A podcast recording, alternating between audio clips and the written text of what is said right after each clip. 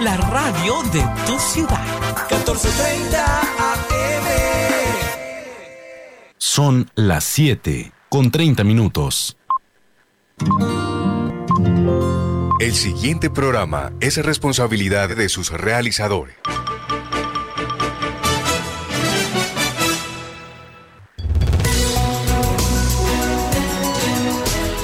Sábado se abre Agenda de Noticias. Somos información y análisis. Información y análisis. Los hechos del Caribe colombiano y del mundo los llevamos ustedes en 30 minutos. Salud, tecnología, deportes, cultura e innovación. En Agenda de Noticias. Con Rodolfo Rodríguez y Laura Matos. Los sábados a las 7 y media de la mañana por Radio Ya.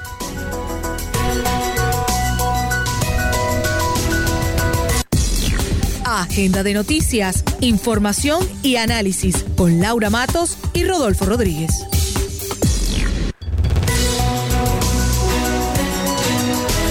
Son las 7 y 31 de la mañana. Bienvenidos a Agenda de Noticias. Hoy es sábado 21 de agosto, de agosto y estamos con una temperatura de 26 grados centígrados ahora mismo en Barranquilla, con sensación térmica de 29 grados. Eh, ha sido la verdad un fin de semana un poco, para los que viven aquí en Barranquilla, pues con tanta lluvia. Sí. Ha sido una temporada, bueno, estamos empezando una temporada eh, bastante fuerte de lluvias y es precisamente un adelanto del tema que vamos a hablar en el día de hoy. Buenos días Laura, ¿cómo te encuentras en esta hermosa, esta, eh, esta hermosa mañana hasta el momento soleada?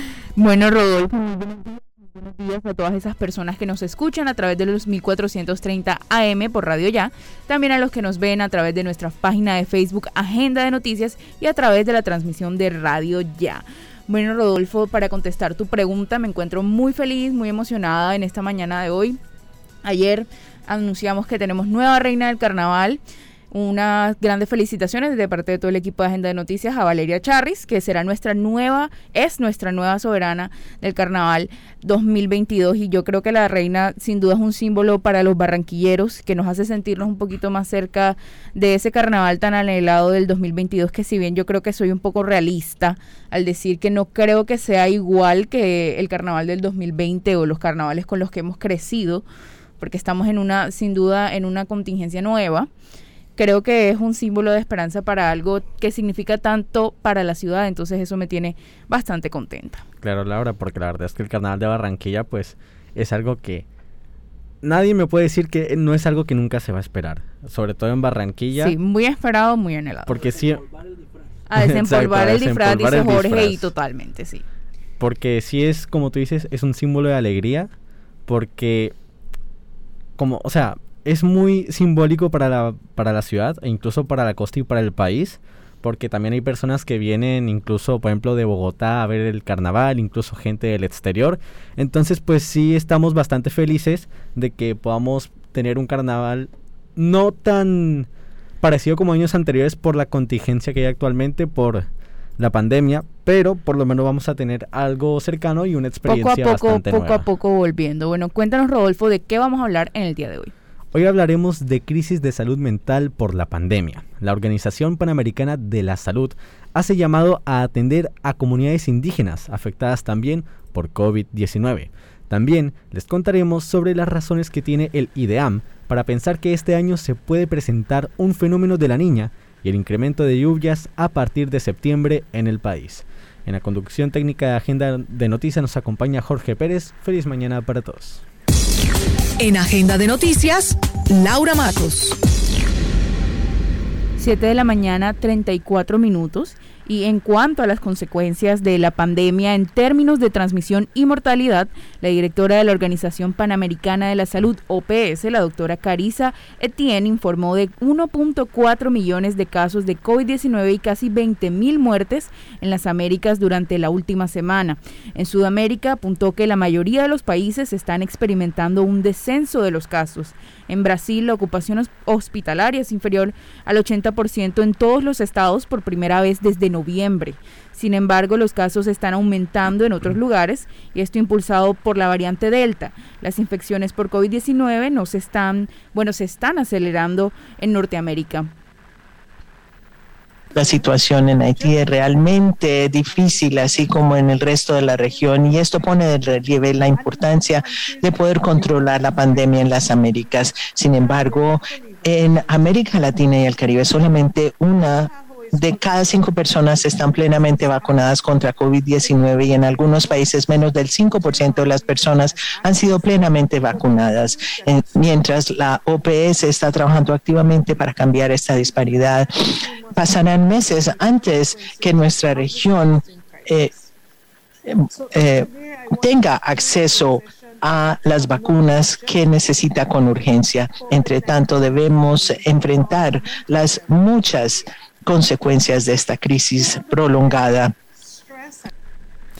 La directora Etienne subraya que datos recientes revelan una crisis de salud mental en las Américas. Cada vez hay más personas que sufren problemas de salud mental adicionales, particularmente en un momento en el que los servicios para ellos también se ven alterados a causa del avance de la enfermedad.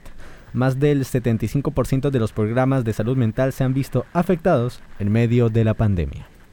Y yo quiero aprovechar hoy para hablar de la dificultad que ha tenido la pandemia de COVID en nuestra salud mental y en nuestro bienestar. Eh, durante toda la pandemia, el estrés, el miedo han invadido nuestras vidas cotidianas eh, y un número nunca visto antes de personal de personas eh, han perdido sus trabajos y luchan para sostener a sus familias. Más de 16 meses después de que llegó eh, virus a nuestra región, hemos empezado a generar datos que demuestran eh, el verdadero alcance del impacto de COVID en la salud de las Américas. Los resultados son deprimentes. Los países muestran interrupciones en los servicios de salud mental durante la pandemia y esto es en el 75% de los países participantes en la encuesta.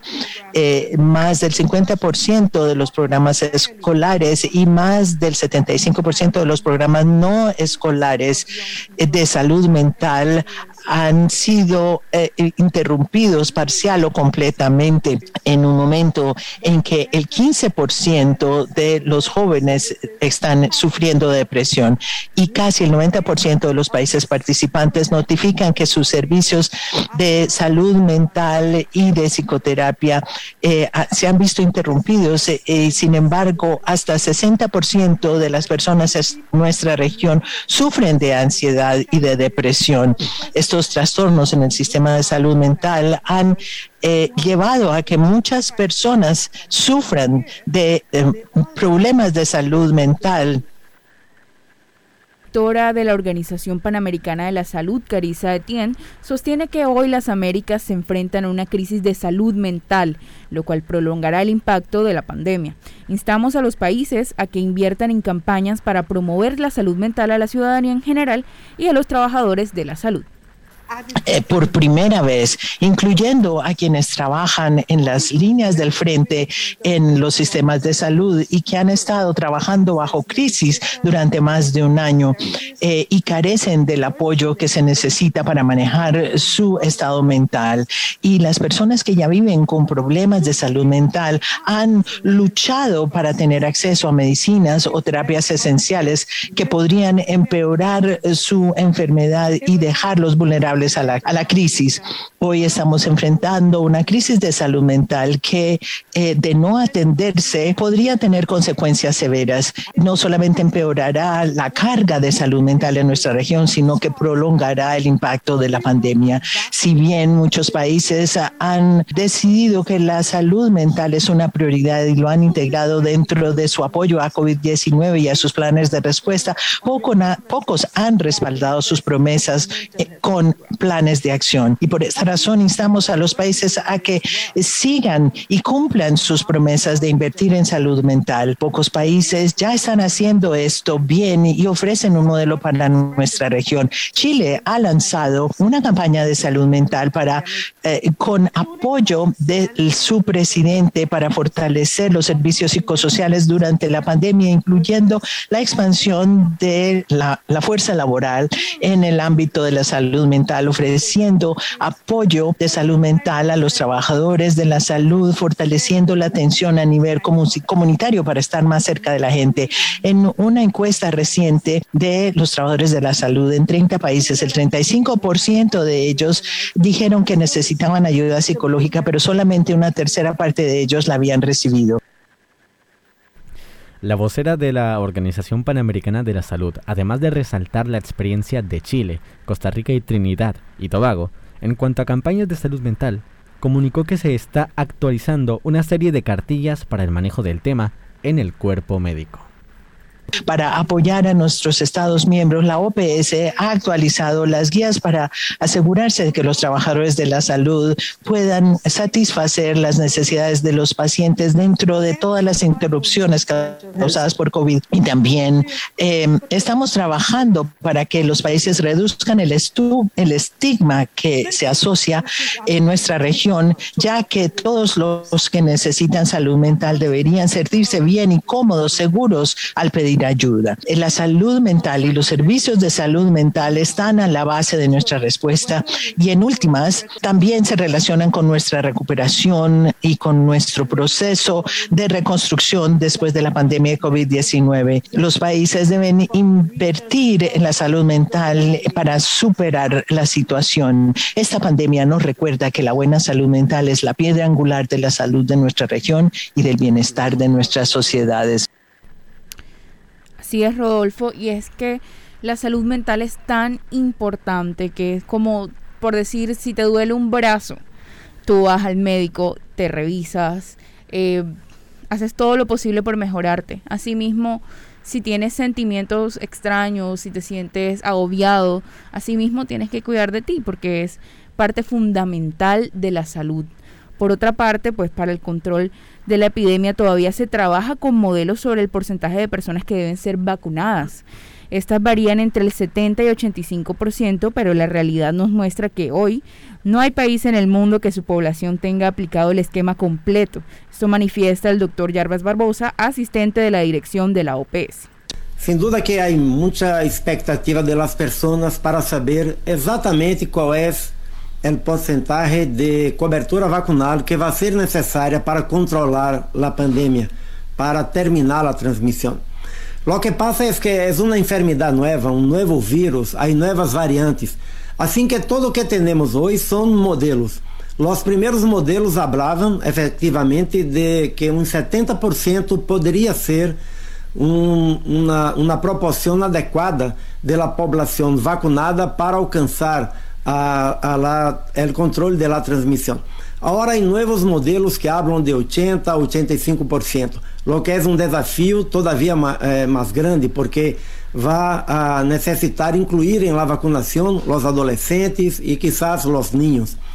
Não temos hasta agora nenhum país que ha alcançado 80% de pessoas com as duas doses de, de vacunas. Ou seja, não temos um dado forte da vida real para comprovar qual é a proporção necessária.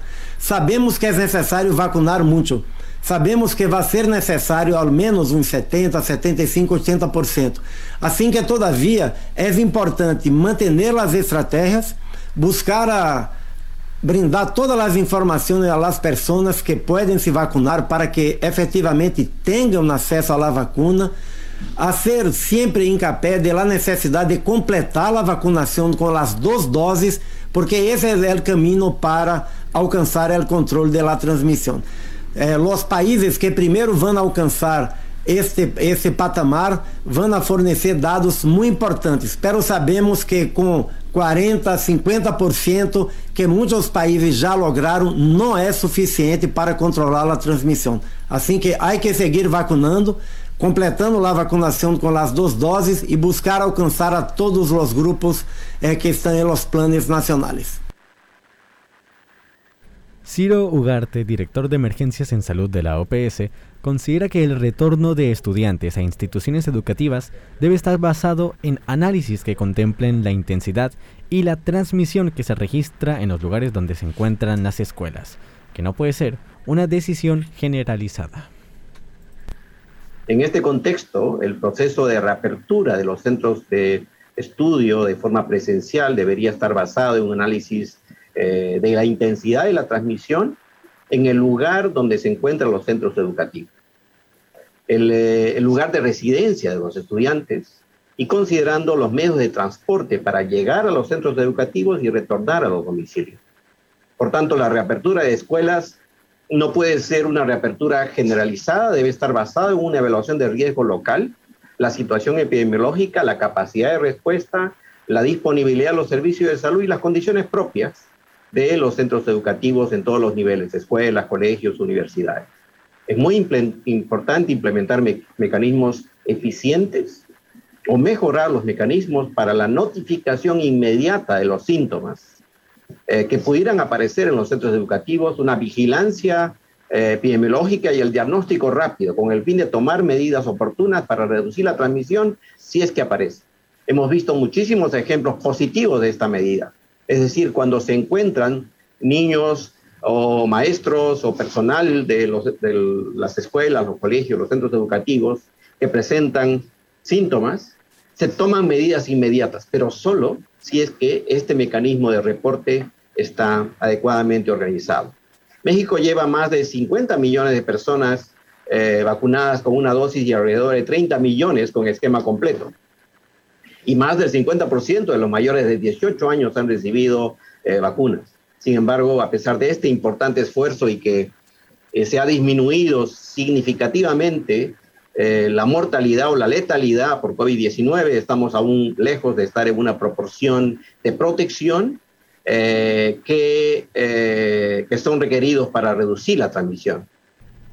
Agrega el representante de la OPS que además se debe contemplar el uso de tapabocas en niños y niñas de 5 años en adelante si no hay las condiciones espaciales que permitan el distanciamiento entre ellos.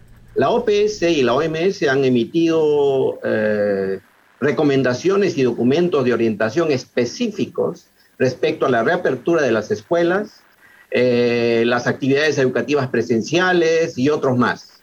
En ese contexto, eh, la OPS recomienda eh, que en este proceso hay un aprendizaje que todos debemos estar al, tanto y que, el, por ejemplo, el uso de, mascarillas en, en, situaciones en las cuales no se puede mantener la distancia física, se recomienda en niños mayores de 5 años. Eh, esto obviamente implica un proceso de toma de decisiones más amplia y complejo, pero hasta la fecha lo que estamos viendo es que eh, con todas estas recomendaciones, las decisiones siempre son del nivel local y por lo tanto debemos eh, seguir vigilando cuál es la situación de nuestros estudiantes, de los maestros, del personal educativo y de las familias en las zonas donde se está planificando la reapertura de las escuelas. Gracias. Otro tema de preocupación para la Organización Panamericana de la Salud está relacionado con las poblaciones indígenas de las Américas y hace un llamado a proteger y atender a estas comunidades en medio de la pandemia, indica la directora del organismo, Carissa F. Etienne. Si bien esta pandemia ha incidido en todos nosotros, hoy deseo poner de relieve los desafíos a los que se enfrentan nuestras comunidades indígenas. Las Américas tienen más de 62 millones de personas de grupos indígenas que representan una estructura realmente rica en idiomas, culturas y sociedades. Y si bien cada grupo es singular, independientemente de donde se fijen, nuestras comunidades indígenas son más vulnerables a las infecciones de COVID. Prácticamente la mitad de los pueblos indígenas viven y trabajan en centros urbanos y viajan para visitar a sus familias y comunidades. Muchas de estas personas viven en sociedades comunales que tal vez practiquen el distanciamiento social y el aislamiento, pero con mucha dificultad o juntos este movimiento, desplazamiento frecuente y aglomeraciones crean oportunidades para que se esparza la COVID. Si bien Hora de la OPS, la señora Carissa Etienne, sostiene que los países deben involucrar a las poblaciones indígenas en la respuesta a la COVID-19 y garantizar que los trabajadores de servicios de salud sean sensibles a las necesidades y lenguas de sus comunidades carecemos de datos realmente robustos para todas las comunidades indígenas sobre la base de los datos que tenemos para países como Brasil, Colombia, Ecuador y Perú. Aproximadamente 616 mil personas indígenas han contraído la infección de la COVID y en las Américas y prácticamente 15.000 perdieron la vida a raíz de complicaciones por la COVID desde el comienzo de la pandemia. Seguramente hay un número mucho más alto de personas infectadas y también de fallecimientos, pero no lo sabemos porque han tenido problemas para recibir la atención para la COVID que merecen. Muchos de nuestros grupos indígenas viven en zonas aisladas y remotas donde tal vez un consultorio o el, médico mismo estén a kilómetros o días de distancia. Incluso aquellos que residen en centros urbanos se enfrentan a barreras invisibles como el idioma, el estigma y la pobreza, con lo cual la atención sanitaria está fuera de su alcance. La doctora Etienne exhortó a que se respete la tradición de la medicina ancestral que todavía practican las comunidades indígenas, pero que no se les debe abandonar en medio de la pandemia por COVID-19. Hacemos una pausa y al regresar hablamos de la posibilidad de que se registre el fenómeno de la niña en Colombia. Somos Agenda de Noticias, Información y Análisis. Encuéntranos en Twitter y Facebook como arroba a noticias Arroba a noticias Somos información y análisis. Te tengo la última. Javi, ¿y qué más? Cuenta. Ah, primo, vengo de pagar los impuestos que debía y me hicieron tronco de descuento. ¿Y esa vaina cómo fue? Cuéntame para ver si también salgo de eso, ¿vale? Ya ve, métete en la página de la alcaldía y ahí te explican todo. Te dan hasta el 95% de descuento en los intereses. Relajado. Así sí paga. Ingresa a www.barranquilla.gov.co y conoce los beneficios tributarios vigentes. Así se paga. En Barranquilla, los impuestos sí se ven. Energía Solar, la compañía que produce las ventanas reconocidas por su calidad a nivel nacional e internacional, ofrece Ecomax, una línea de ventanas con máxima seguridad por su vidrio templado, máximo desempeño por su resistencia al viento y al agua, máximo aislamiento por su sellamiento acústico, máxima durabilidad por su garantía en sus componentes. Asúmese por la ventana que es. Ecomax, vaya Energía Solar. Mayores informes, energiasolarsa.com. Energía Solar, el poder de la calidad. Vacunarte es cuidarte de verdad. Vacúnate contra el COVID-19. Si te vacunas, estás protegiendo a tus seres queridos. Acércate al punto asignado o acude a los lugares habilitados en tu ciudad. El virus no se ha ido y la principal medida de protección para ti, tus familiares y amigos es la vacunación. Consulta más información en nuestra página www.nuevaeps.co.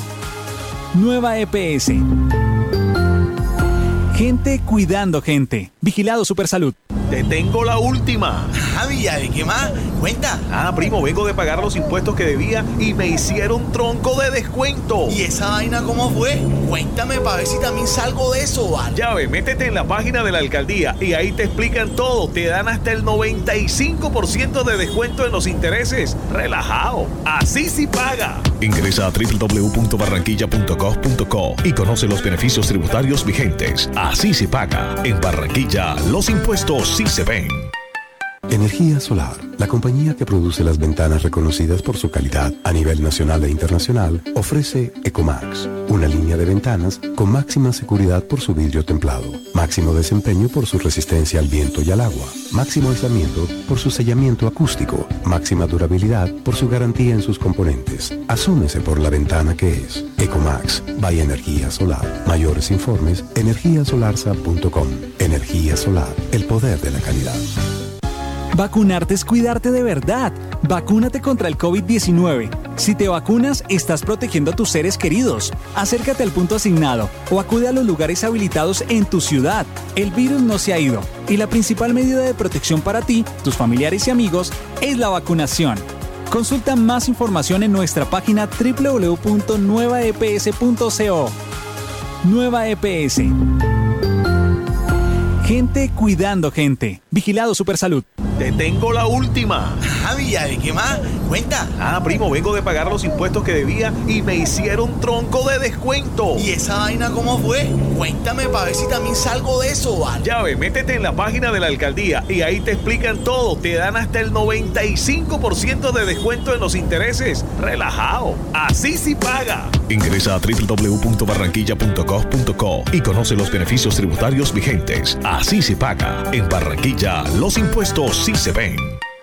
Energía Solar, la compañía que produce las ventanas reconocidas por su calidad a nivel nacional e internacional, ofrece Ecomax, una línea de ventanas con máxima seguridad por su vidrio templado, máximo desempeño por su resistencia al viento y al agua, máximo aislamiento por su sellamiento acústico, máxima durabilidad por su garantía en sus componentes. Asúmese por la ventana que es. Ecomax, by Energía Solar. Mayores informes, energiasolarsa.com. Energía Solar, el poder de la calidad. Vacunarte es cuidarte de verdad. Vacúnate contra el COVID-19. Si te vacunas, estás protegiendo a tus seres queridos. Acércate al punto asignado o acude a los lugares habilitados en tu ciudad. El virus no se ha ido y la principal medida de protección para ti, tus familiares y amigos es la vacunación. Consulta más información en nuestra página www.nuevaeps.co. Nueva EPS. Gente cuidando gente. Vigilado Supersalud. En Agenda de Noticias, Laura Matos. 7 de la mañana, 56 minutos, y el Ministerio de Ambiente y Desarrollo advierte que existe una alta probabilidad de que se presente un fenómeno de la niña en nuestro país. En los meses que restan de este año, pues el ministro Carlos Correa sostiene que hay indicios de enfriamiento en las aguas del océano y la atmósfera. Quiero contarles que hoy presentamos una alta probabilidad de que tengamos el fenómeno de la niña un 69% de probabilidad. ¿Y esto qué nos indica?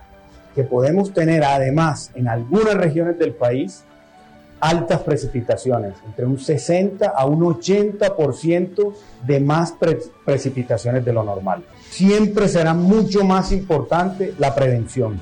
Así que hoy es un mensaje de que nos preparemos hacia la segunda mitad eh, del mes de septiembre para este tipo de precipitaciones, especialmente la región Caribe, las zonas de ladera. Un mensaje a los alcaldes, a los gobernadores, a todas las entidades públicas, pero por supuesto a la población. Estemos preparados y estaremos informándoles frecuentemente cómo va la evolución de todo este proceso y de las lluvias en todas las regiones del país.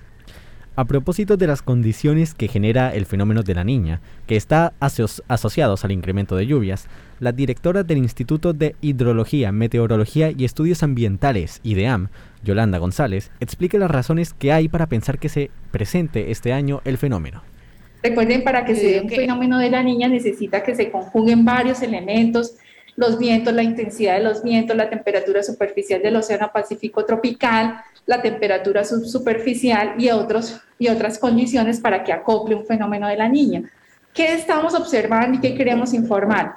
Que la probabilidad que se desarrolle este fenómeno de la niña que está asociado a fuertes precipitaciones en el país ha venido incrementándose. Al día de hoy podemos tener hacia el final del año una probabilidad hasta del 69%, pero como siempre estamos hablando que debemos prevenir, por eso estamos informando desde, desde eh, días anteriores y con mayor énfasis en el día de hoy. ¿Qué, ¿Qué indica esto? Que si el enfriamiento se mantiene, nos da que estas probabilidades de precipitaciones sean más acertadas en cuanto a nuestra segunda temporada de lluvias. Recordemos que el próximo trimestre es el mes más, son los meses más lluviosos del año y en los cuales podemos tener precipitaciones significativas. Normalmente eh, el fenómeno de la niña nos intensifica las precipitaciones, esa es la climatología de la niña en la región andina, en sectores del norte de la región pacífica, en la región caribe, especialmente la zona más norte del territorio nacional el Piedemonte llanero y en algunos sectores del Piedemonte amazónico. Esta es la climatología que tenemos de un año típico de la niña.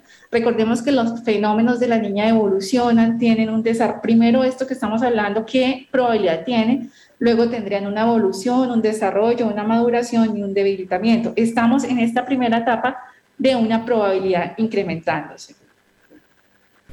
7 de la mañana, 59 minutos desde Agenda de Noticias. Los invitamos a que estén atentos y preparados ante la segunda temporada de lluvias que se pronostica intensa. Y también a los jóvenes mayores de 15 años a que se vacunen, ¿verdad, Rodolfo? Exactamente, yo hoy mismo voy a salir corriendo a vacunarme para que me den la vacuna que sea, la que esté disponible. sí, sí. La mejor es que es la que está pues disponible para ya poder salir de este rollito. Y pues vamos a mandarle un saludo a las personas que nos sintonizan ahora mismo, a Jorge Morelos, a Marianela Villarreal, Vilma, Amaos, Alexander Iglesias, Harold José Gravini y a todas las personas que nos escucharon también en la transmisión de los 1430 AM de Radio Ya. Y un feliz fin de semana para todos.